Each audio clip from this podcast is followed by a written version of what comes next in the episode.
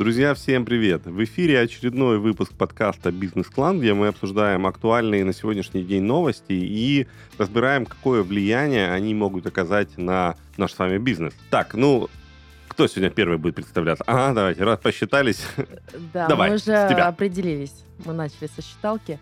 Всем добрый день. Маргарита Иванова на связи, юрист по банкротному и корпоративному праву, предприниматель. Всем привет. Геннадий Пименов, кандидат экономических наук. Рад вас всех слышать. Сегодня тоже обсудим новости про бизнес. Да, и я тоже, с вашего разрешения, представлюсь. Меня зовут Сергей Добров, я предприниматель, маркетолог и стратег.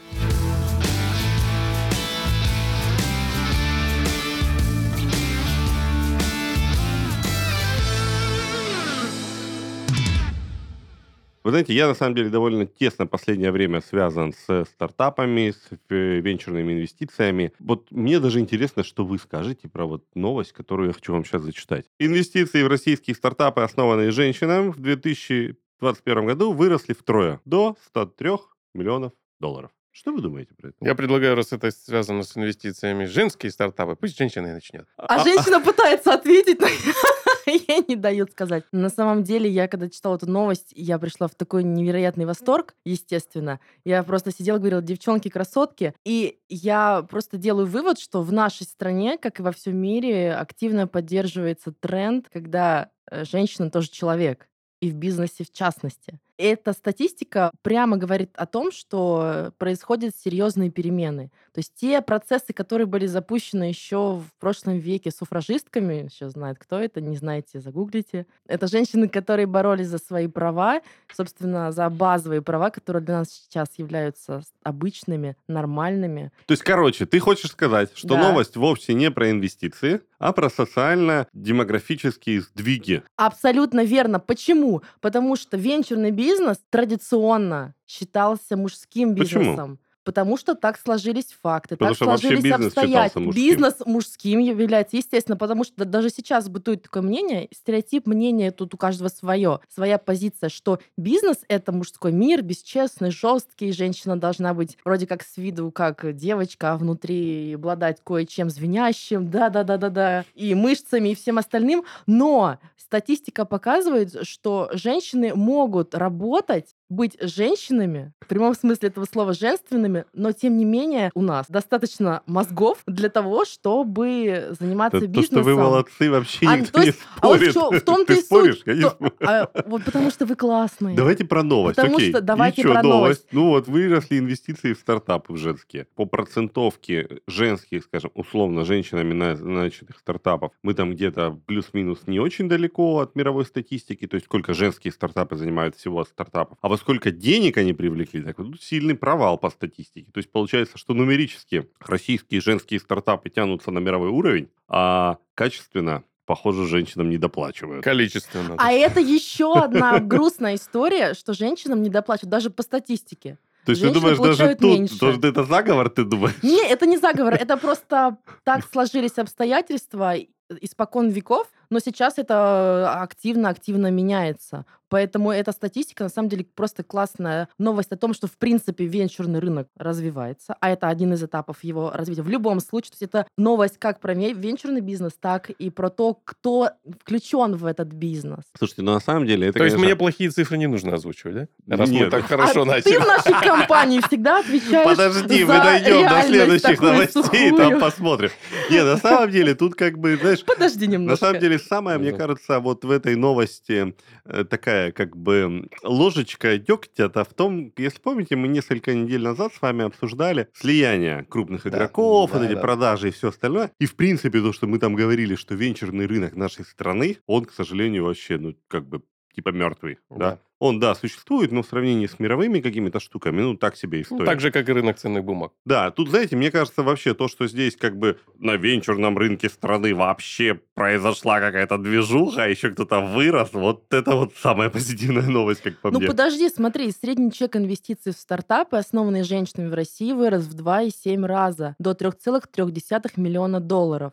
Но это в два с половиной раза меньше среднего чека по мужчин. Этот факт, он не отменен, что мужчины привлекают больше. Когда я изучала этот вопрос, я поняла для себя, что мужчины чаще всего доверяют своим близким, друзьям, с кем они учились в Гарварде, там, в Оксфорде, еще где-то. А женщины кому попало? А женщины, а женщины склонны, кому попало, а женщины по-другому выбирают. Ну, тут написано именно так. Как там написано? Процитируйте, коллега. Что мужчины как раз, да, у нас, э, при выборе с партнеров э, ориентируются на знакомых, а женщины на незнакомых. Ну, это ж, слушайте, это есть же, знаете, первые эти, ну, три категории инвесторов, самые FFF. Friends, Family и Fools.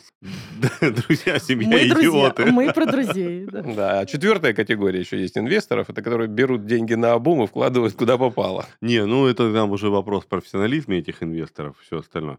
Слушайте, ну вообще как бы окей, гуд, что, смотрим. Ну то есть, наверное, знаете, мне- вот мне кажется, это на самом деле новость, которая, она может быть и закономерна ко времени. То есть у нас в принципе бизнес в нашей стране не так уж прям не, не столетиями развивается, не очень давно. Плюс еще некоторые 70 лет э, очень серьезно подпортили репутацию всем, всем бизнесменам и всему бизнесу. Ну, вообще там не было бизнеса, Ну, да. То есть, в да, принципе, я свободному бизнесу в пыталась нашей сказать, стране... что его загубили. Да, и да, нашей да. стране-то, в общем-то, Да. текущей, да, ей не так много лет, и бизнесу. Да, да. Соответственно, венчурным инвестициям и вот, ну, направлению стартапов как бизнеса еще меньше. И то, что ты правильно сказала, что бизнес, ну, воспринимается всегда таким мужским типа делом, да, и девушки, видимо, подтягиваются немножко позже. Вот, видимо, инвесторский венчурный бизнес и стартапы в стране, в принципе, э, на такой этап, на таком этапе развития, что девушки тоже подтянулись. Портрет основательницы стартапа в России, тут же статистика. Чаще всего это женщины 31-35 лет. Вот. А дальше идет все 50-50. То есть почти везде 50%. Кроме в- образования. 98% у них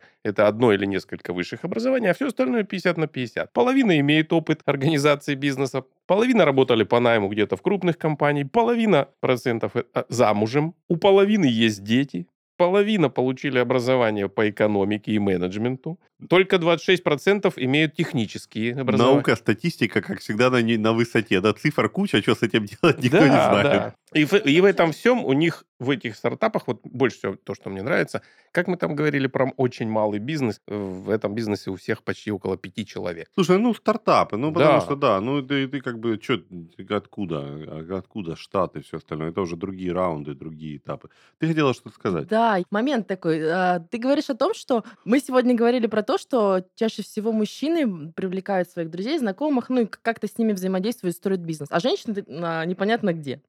Когда я готовилась э, к сегодняшней записи, к сегодняшней передаче, я выяснила, что женщины чаще всего идут в акселераторы, в какие-то такие организации, где они будут взращивать свой проект и получать деньги. То есть способ развития стартапа у нас разный априори. То есть женщины, вот я могу как, как Да, ну представить- come on, ну все идут Подожди, в акселератор. Ну, по акселе- статистике. Вот здесь статистика 60 на По, 40. по- по статистике, женщины больше любят обучаться. Могу сказать на Окей. своем примере. Когда у меня сейчас 4 обучения в параллели, и я хожу, допустим, на разные занятия, и там в основном женщины. Не потому, что мужики не хотят заниматься, а потому что вы идете заниматься, когда вам просто надо и приперло. Тяжело получать первые 8 образований, а потом уже легко.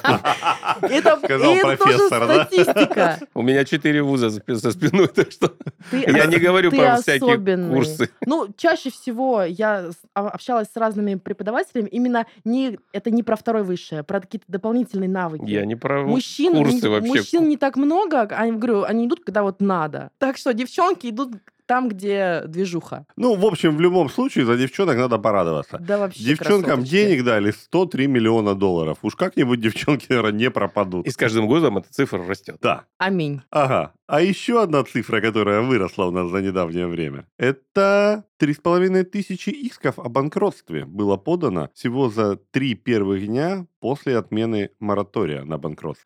И вот, кстати, интересно будет сейчас вот тут послушать. И твою, наверняка, экспертизу, это же вообще твое конфу, да? Это Типа, моя, Я даже боюсь что-то комментировать. моя тема. Да. Слушай, давай мы тогда просто помолчим и послушаем тебя. Давайте. Расскажи нам. Поаплодируем потом. Начнем с того, что когда ввели мораторий на банкротство сейчас, а, его, в принципе, повторили по сравнению с мораторием, который был в пандемию. Так, давай, давай сразу. Когда Что его такое? ввели и зачем? Мораторий ввели а, в период спецоперации, в период этого всеобщего кризиса, для того, чтобы поддержать компании от разорения. То же самое было сделано в пандемии. Я сейчас подведу. С 1, с 1 апреля. Что такое мораторий? Это запрет кредиторам подавать на банкротство должников. Для чего это было сделано? Чтобы бизнес не загнулся прямым текстом. То есть можно было отменить, так, сказать, а, мораторий на свое банкротство, и тогда компания становилась уязвимой. Но так делали только те, которые уверенно себя ощущали на рынке и говорили, что ну, нас не забанкротят, поэтому не надо. Там просто были дополнительные ограничения в связи с мораторием. Ну, мы сейчас не об этом. То есть смысл моратория не в том, что я не могу себя объявить банкротом, а то, что я не могу потребовать объявления банкротства той организации, которая мне должна да, денег. Да, А, совершенно окей. верно. Да, и это было сделано специально, еще раз повторюсь, для того, чтобы поддержать бизнес, что в пандемию, что сейчас. Например, у меня есть парочку исполнительных листов, которые я не могла предъявить к исполнению. А, И сейчас я их в- быстренько, аккуратненько То предъявлю, что вот и сделали вот все остальные люди. И на исполнение судебным приставом тоже нельзя было сдать документы. То есть не а. только именно речь шла про банкротство в арбитражном суде, но речь шла про исполнение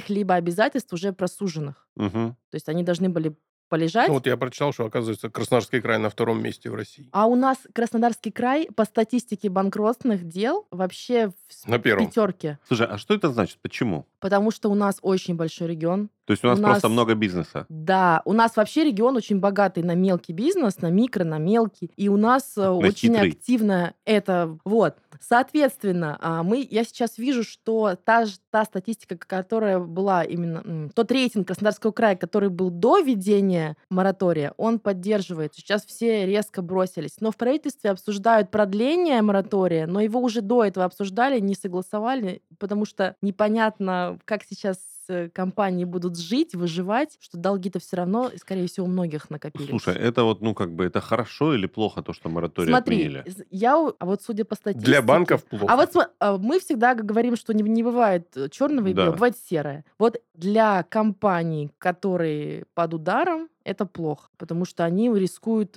разориться. То есть для тех, кого пытаются объявить банкротом, это не очень хорошо, потому что их могут Конечно, обанкротить, арестовать конечно, имущество и конечно, все все остальное. распродать и так Для далее. тех, кому Да. они были должны, это наконец-то появился шанс хоть да, что-то забрать. Да, я, я как раз про свои парочку Ну и плохо для банков документов. тоже. Почему? А я еще что хотела сказать. На самом деле, мне кажется, что мораторий был необходим. Это в любом случае как кредитор, как и обеих сторон могу сказать, что это было необходимо, потому что если бы это не случилось, ну, мне кажется, что экономика бы совсем была бы в плохом состоянии. Что в 2020 году, что, кстати, к 2022 году рост вновь открывшихся предприятий сравнялось до пандемийным периодом. То есть сейчас действительно много бизнесов. Но вопрос, если какие-то сейчас плохо себя чувствуют, есть риск, что они совсем Ну, Здесь тоже статистика такая очень интересная. Количество бизнеса открывается много, но если брать статистику с закрываемым бизнесом, сравнивать. Но Я еще хочу отметить одно последствие,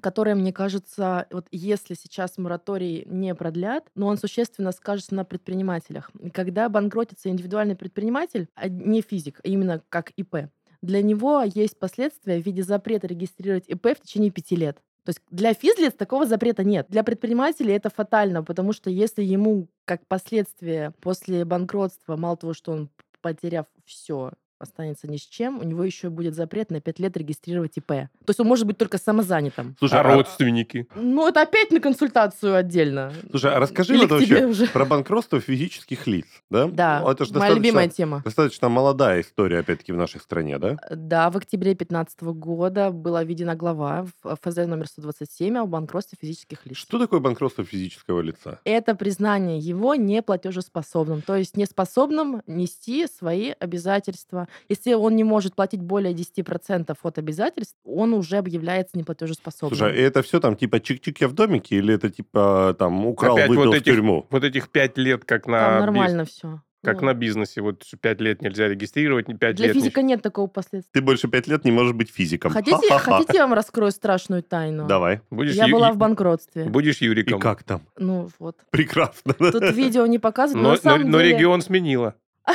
Не, я банкротилась здесь, в Краснодарском крае. Не, на самом деле моя семейная история, ну, это не подкаст про грустные истории, а, но на самом деле история была тоже про бизнес, про наш семейный, просто мы там все были вовлечены. И в 2012 году вся эта э, история началась такая печальная. И в 2017 году я подала на банкротство свое, мамина, то есть я, я, я лично знаю, что это.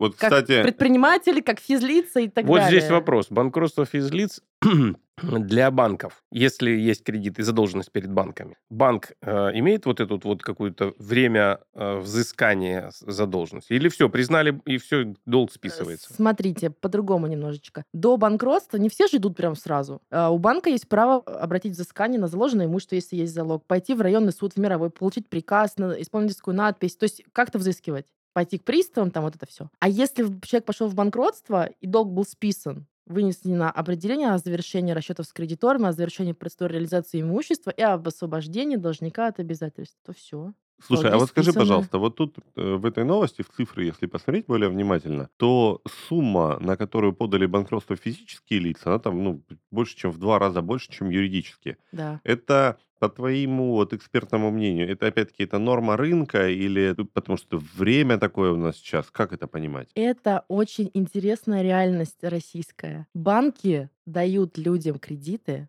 в приложении без подтверждения дохода, Да еще, просто по смс-ке. да еще и на левые паспорта. Я с такими случаями не работаю, но в целом, то есть люди сидят дома, пьют чай, за- заходят в э, приложение любого банка и такие, «М, вам одобрено 100 тысяч. Низкая финансовая грамотность говорит о том, что человек такой, я, это истории на Да, да, консультациях, да, да. такой, блин, нифига себе. Возьму. Да, да, и они берут эти деньги, но низкая грамотность э, не дает додумать ту мысль, что оплатить-то из чего. Ага. Возвращать надо. То есть от- берешь ты чужие, отдаешь ты свои. Ну да. Я говорю, я это прекрасно знаю. И поэтому люди такие потом такие раз поплатили, два, такая, ё, а, что делать? А что делать? И начинают вести себя по-разному. Кто-то шифруется, в зависимости от того, как мозг у них э, ведет себя, как лимбическая система устроена. Бей, беги, замри, вот это все. И бывают по-разному. Кто-то шифруется, кто-то... Слушай, ну это опять-таки вот то, что банкротство физических лиц на сумма... Потому иска, что да, набрали, потому что Ну, набрали. это вот как до Потому что- моратория, это тоже такая же история была, что физические лица подавали на большие суммы, чем юридические? Или это вот сейчас? Не было такой, я не, Не могу было, назвать да? такую статистику, потому что долги юрлиц это обычно вот такая цифра. Я Ну да. Я, А я я- посчитал вот эту цифру, поделил. Давай. Какую? Давай, А давай. вот которая идет. 112 любитель дел цифр. юрлиц, Ага. Мгм. всего 400, 400 миллионов на сумму, и 3429 дел юр, физлиц на 900 миллионов. Это вот э, количество 3400 человек, ну, грубо говоря, да, физлиц, э, по 260 тысяч рублей ну, в среднем, человека. На человека. То А есть у это ма- юрлица? а у юрлица, сам подели, 400 миллионов. Я, говорит, посчитал. Я не успел все посчитать. Ну, на самом деле, 400 миллионов разделить на 100 дел. Все очень Кто просто. нас считает? На 100 Вот, давай. А, да, ну ты что Калькулятор. делишь? 4 миллиона. Вот, видишь разница какая? Вижу. 260 тысяч на одного человека, а на юрлиц получается 4 миллиона. Ну, в 15 раз ну, разница, юрики, да. в- у Конечно, них друг- там конечно. другие ставки. Но в целом мы говорим про... Вот эти цифры показывают тенденцию, что банки дают много. Это сейчас они немножечко начинают ужесточать. А, но и, а, еще и плюсом дополнительно сказалась экономическая ситуация. У меня много доверителей, а, которые не собирались идти в банкротство. Ну, они работали. И здесь а потом хренакс и не могут работать. Да. То есть есть такие люди, их действительно много. Здесь же еще сумма, если говорить про банкротство, то э, в банках-то суммы приличные, ну, для физлиц. То есть это может быть сильно 200, там, 300 Да. тысяч рублей. На- та- там карты просто выдают на 200 тысяч с лимитом. А есть вот эти все быстро деньги и быстро займы, а там вообще по 5-10 тысяч рублей. Ну да, да. Ну, там да. бешеные ставки, конечно, 50-60%. Даже после того, как их немножечко приструнили, там все равно высоченные проценты. И Там же ты же платишь за, если ты хочешь продлить Конечно. срок займа, ты платишь деньги. Да. И потом себе срок удлиняешь. Поэтому, ребята, это, эта новость на самом деле имеет как отрицательный, так, так и положительный, ну, как и все, собственно, в нашей жизни. А, Поэтому будем смотреть, продлят мораторий или нет. Еще, знаете, момент такой важный. Вот такая статистика резкая. Ну, вот знаете, когда сдерживают кран, потом воду открывают, он, он хреначит, а И потом, ванна наполняется. ну, потом-то вода перестает, допустим, так Ну да, не- течь. непонятно, что, понятно, что так не будет все время. И еще сегодня подумала вот о чем. Смотрите, если так резко бросились подавать иски и заявления кредиторы, то им, видимо, тоже не очень хорошо. Вот, я хотел как раз перевести и подытожить это все, на как это на бизнес выльется. То есть как повлияет количество, это же может быть, опять же, неисполнение контрактов там и прочее. Да, да, да. Это в целом говорит о том, что обеим сторонам Слушайте, ну как это? Тем, кому денег вернут, это будет хорошо. Тем, кому придется денег все-таки отдать, будет так себе. То есть опять 50-50. А, да. Ну Как, и- как? Ну и давайте не забывать, что в банкротстве э, удовлетворение требований очень низкое. Ну да, там еще потом пойди забери, да, это По, все. по физикам э, статистика и удов- удовлетворение требований, согласно пояснительной записке к новому законопроекту, уже несколько лет пытаются поменять наш закон о банкротстве, который прекрасен для должников, естественно. Меньше 5% удовлетворения требований кредиторов. То есть банки такие, в смысле? Ну да. А что да. так хорошо вам всем? Ну да. да. Поэтому это еще говорит про то, что деньги-то мало кто получит. То есть одним будет очень хорошо, другим... Одним хорошо, Слушай, другим а очень как хорошо. ты думаешь, почему вот именно сейчас отменили вот этот мораторий? А его ввели до 1 октября. Я полагаю, что весной еще думали, что мы до осени-то А, закончим дела. раскидаемся. Но да, у нас сегодня показаны события, что еще не раскидались. Да. Точнее, только начали бросаться. Маргарита, расскажи нам еще что-нибудь. С удовольствием. А, да, конечно, у меня есть еще классные новости. Спонсор этого сезона — CRM Мегаплан, самая мощная из простых CRM. Уже 15 лет Мегаплан помогает предпринимателям, собственникам и руководителям повышать эффективность бизнеса и больше зарабатывать. Среди полезных функций для управления компанией — ведение задач и проектов, неограниченные видеозвонки, CRM для учета клиентов и контрагентов, а также удобное управление бизнес-процессом. Среди прочих плюшек мы особо выделяем возможность отслеживать работу команды, наличие единой базы клиентов, удобное общение в едином чате и настройку без помощи программиста. Сейчас Мегаплан предлагает помощь малому и среднему бизнесу, скидка 50% на все облачные тарифы. Попробуйте бесплатно, ссылка в описании. Вместе с Мегапланом мы подготовили для вас самые интересные факты развития бизнеса. В каждом выпуске мы расскажем вам об одном из них. Сегодня мы расскажем вам о том, как справлялись с кризисом в бизнесе. Поехали! Теперь моя очередь рассказать вам. Жгите, маэстро! Итак, кризисные времена не редкость для предпринимателя, поэтому мы считаем, что важно знать имена тех героев, которые могут быть примерами, показывающим, что все можно преодолеть. Александр Чичкин открыл свой бизнес по продаже молока. Он сливал непроданный товар в канализацию. Тем самым поощрял своих работников, не нанимал уборщиц. После революции Чичкин несколько лет прожил за границей, откуда вернулся, чтобы продолжать свое дело. И энергию этого предпринимателя не унимали ни революция, ни война, ни возраст. В 80 лет Чичкин получил звание ударник третьего пятилетнего плана. Иван Сытин, имеющий образование три класса, был организатором книжного дела. Он первый в России начал выпускать книги, которые сегодня мы знаем как покетбуки. Борис Каменко работал в качестве антикризисного управляющего, и уже через 10 лет под его руководством банк входил в пятерку самых крупных в стране. По карьерной лестнице Каменко шел сам до самого верха. Глядя на все эти примеры, которые, конечно, на тройке имен не заканчиваются, сложно не задуматься о том, что, на что способен человек ради любимого дела. Современные предприниматели тоже сталкиваются с трудностями, но вместе с этим они проходят проверку на прочность. Также у многих компаний случается кризис роста. Когда много процессов завязано на директоре, он проседает в рутинных задачах и не может думать о развитии. С таким кризисом поможет справиться Мегаплан. Обязательно попробуйте. Я просто сейчас в этой новости ощутила себя как человек, который многорукий, Тот многоног. самый директор, Тот который самый- погряз в тот рутине. самый директор, да-да. И с того момента, как я начала пользоваться CRM-системой, я оценила, что мне стало легче. И мне сегодня мой сотрудник говорит, Маргарита Германовна, спасибо вам за автоматизацию, потому что мы там это сделали, это сделали, это сделали. И это упростило работу. И я такая сижу, а мне так хорошо, потому что не зря деньги за это платила. Очень круто.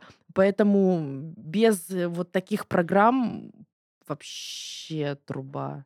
Слушайте, ребят. ну, э, развитие современных технологий, да, оно всегда на пользу. И, кстати, третья наша новость сегодня, она тоже про развитие современных технологий. Если быть точнее, про крипту, про Супер актуальная, просто вот на гребне волны, я бы сказала. Да, давайте. А, Ну, новость звучит так. Бизнес начал проводить трансграничные сделки цифровой валютой. А вот теперь, как вам про банкротство, э, так и мне про... эм, э, я начну. Маэстро, Не- можно вашу, вашу справочку? Расскажите, что это, да? Непонятными терминами я вас сейчас засыплю. Можно понятными? Хорошо, на пальцах буду. С заботой о наших слушателях. Новость звучит так. Российские компании уже проводят трансграничные расчеты с помощью криптовалют, хотя регулирование таких сделок еще не заработало. То есть используются цифровые валюты для сделок, самое главное, с недружественными странами, прежде всего при поставках российских экспортных товаров и, соответственно, импорте комплектующих товаров э, для производственной сферы. Причем на фоне санкций объем таких расчеток даже вырос в последнее время. Это называется цифровая замена таким образом. Но что самое интересное, что представители крупнейших компаний официально никто не хочет признавать ни сам, что используют эти криптовалюты, не называть какие-то компании, которые реально торгуют с использованием криптовалют. То есть А какие компании их используют, по статистике непонятно. Какие-то российские компании. А а вопрос, это почему? Почему что? Почему не называют? Почему вообще не признают? В чем подноготная? Потому что у нас нету законодательного разрешения. Законопроект по Вот почему его регулированию... нет? Ну, Вот это и вопрос. Законопроект по регулированию расчетов только будет внесен в Госдуму в течение этого месяца и ожидают, что до конца года будет принят. Вот тогда, возможно, кто-то сейчас э, работает по расчетам, это я вполне допускаю, потому что методы расчетов позволяют проводить и в криптовалюте. Но это как с параллельным импортом. То есть сейчас у нас можно практически все, но в законе это пока не прописано. Поэтому никто, я так думаю, официально признаваться не хочет, что они это проводят. Мне кажется так. Слушай, а ну, э, я не знаю, сталкивался ты лично с этим или нет, но ведь по идее расчеты в крипте, они как бы мимо налоговой. А, Там же нельзя э, стар- с- Ну, то есть, сторон вообще нам- никак идентифицировать. Да, в этом-то же? весь и вопрос, что с одной стороны получается так, как это никак не регламентировано. Ну, то есть давай представим себя. Я сижу в стране условно А, а ты в стране Б. И мы с тобой решили немножко поторговать, да? С удовольствием. Вот. Чем будем торговать? Чем-нибудь, чем-нибудь, не знаю, Не запре- э, Давай. во- Вода питьевая. чем-нибудь Она прикры- разрешена пока. Неважно, неважно чем. Чем-нибудь, Хорошо. например, что попадает под запрет импорта Не там, или питьевая. неважно, да? У нас с тобой раньше были расчеты в валютах, да? А потом нам говорят, там, вы в валюте не можете, санкции, шманцы Кто-то из нас и не, все в остальное. недружественной стране находится. Допустим, Да, да. как здесь? И мы с тобой думаем, ну, слушай, у тебя есть товар, он мне нужен. как Ваш бы, товар, наш вот, Да, купец. надо как-то поменяться, да? И мы с тобой говорим, слушай, ну мы же давно друг друга знаем, давай в крипте. У тебя есть крипто кошелек? Есть что? Есть, да, есть А что? если найду? Да. Э, У тебя есть крипта? Есть. Давай в крипте. Ну, то есть Так. мы с тобой обменялись, заплатили друг другу, никак, по сути, за это не отчитались, ну, разве что, может быть, за товар, вот вопрос, как а мы как товар мы товар. будем перемещать без документов, подтверждающих там по банку и по, по- там всякие вот эти связи? Хороший вопрос. Как Вот это всё А вот инструкция о таможенно-банковском валютном контроле, если мне ни с кем не изменяет моя память, была введена в 94 году и так до сих пор и работает. И что в ней? А в ней написано четко, что все э, импортные сделки, э, соответственно, с пересечением товаров на нашу территорию и экспортные, когда наш товар выезжает с нашей территории, э, должны быть проведены через банки, оформляются, там, вот. он э, почему называется таможенно-банковский контроль, потому что он оформляется и на таможне, и на банке. И это единственная стране база, а, которая работает на всю страну, и туда включены все банки страны, которые работают по экспорту и импорту, и все таможенные пункты. Для меня это странно как раз-таки было, потому что когда мы сопровождали коллеги ад- адвокатов, где работала, мне внешние торговые сделки, там были инвойсы, там были документы Это платежные, там было- Товарные и- и, да, То есть платежные нельзя было просто сказать, ну, а что, я хочу два ящика воды переслать из другой страны, из Китая, там, из какой-то, не знаю, Великобритании. Ну, что, я ж хочу, а я хочу забрать. Нет, там тебя не пустят. товарные документы Да, против да, финансовых да, документов. Да, и да. валютный контроль банка, валютный отдел, там это очень серьезно. Я этим 11 лет и занимался в банке. То есть все-таки Ну не... вот. Давай так. Мой вопрос к тебе был изначально, что криптовые расчеты мимо налоговой. Получается, Не, оно не не толь- мимо. Ну, как бы, э, я сейчас скажу, мимо чего они еще идут. Давай. Вот, потому что законопроект должен быть до конца года принят. И обсуждается вопрос использования московской биржи как сервисный центр для таких сделок. При этом Центральный банк не планирует разрешать свободное обращение криптовалют в России. Но здесь понятие такое, что свободное обращение в смысле не будет расчетов, как сейчас у нас, например, в закон о валютном регулировании написано, расчеты в иностранной валюте между гражданами России и э, предприятиями запрещены. То есть нельзя Мгм. взять хлеб или там И за рассчитаться консультацию валютой заплатить валютой. нельзя. условно. Но за это нету ответственности. То есть ай-яй-яй. Нельзя. Так вот, Центральный банк свободное, может быть, не разрешит. Но вот для таких случаев, возможно, они и введут действительно, что только через Мосбиржу и так далее. Эта система действительно чисто технически, это вот та самая система блокчейн Мгм. которая работает по принципу всем известных торрентов. То есть это много-много компьютеров по всему миру, на которых хранится, и исправить эту информацию невозможно. Ну да, да, да. Если только Центральный банк не будет одним из участников этой системы блокчейна и не будет контролировать всех участников, тогда это все пойдет не, не Не, только ну, мимо налоговой, да. не только мимо ЦБ, вообще пойдет мимо всего. Разговаривать про это можно реально очень, Очень долго, долго, да.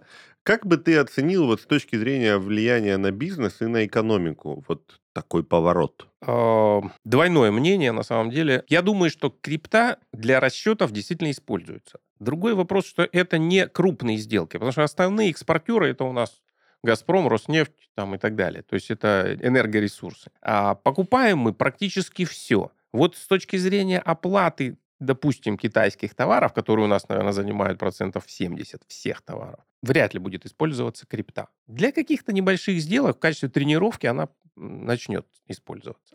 Но официально, потому что она не пройдет через таможню, она не пройдет ни через что. Я не знаю, это вот У них тот по самый... воздуху тогда, что ли, перевозят? Параллельный импорт это будет. Вот тот самый. Именно Слушай, потому что не экспорт, а именно импорт. Ну, вообще, это скорее движение в какую-то сторону более цивилизованного рынка или, наоборот, это в сторону серых схем? А, Нет, я не думаю, что это серые схемы. Тут, как это, глобализация мира закончена. Ага. Началась разглобализация. А. И вот здесь мир разделился с точки зрения э, использования криптовалют ну, там даже не на два лагеря, а на гораздо больше. То есть ряд приличных стран, развитых экономических, они признали криптовалюты официальным платежным средством. А ряд стран тоже приличных не признали. Ну, соответственно, присоединились к этим двум лагерям еще более мелкие, не очень развитые страны. И вот куда мы пойдем, в какой из этих лагерей, кто признает криптовалюту, кто не признает, вот от этого будет сильно зависеть. Потому что если мы будем ее использовать в серую, ну, тогда объем будет очень маленький. Ну да. Но сейчас так и происходит. Да, Но мы сейчас ее, не минимально. призна- мы ее не признаем. Ну, вот ни, ц- ни центральный банк пока, ни, Никто. ни законодательно, эта валюта, как бы она вот э, у кого-то в каких-то криптокошельках, но это не, это люди, которые получают там, условно говоря, они купили что-то, ну, я ну допустим, посылку на почте, тогда не нужно инвойсы, там, таможенные декларации и прочее. А когда начнется торговля вагонами, то да, тут уже все это... Ну, тут-то речь все-таки про международные, да, международную торговлю. Нет, ну понимаю, посылка тоже и может быть... э, Юридические Это не торговля, это так, разовый. взаимоотношения юридических лиц. Да. Друзья, ну что, поживем, увидим. Рынок развивается, и это очень интересно. И, наверное, каждый бизнесмен сам может решать, признает он крипту или не признает.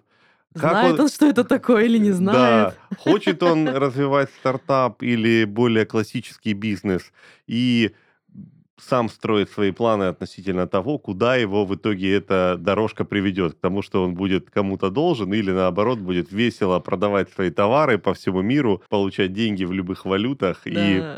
продолжать строить свою организацию дальше. Пойдет он в Какая акселератор или к друзьям из, из Гарварда. Да. Или в конечном итоге окажется у тебя на консультации.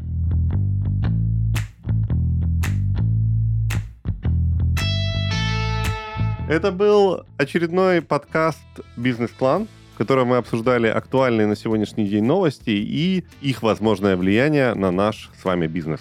До новых встреч. Пока-пока. Пока, друзья, пока. Всем пока.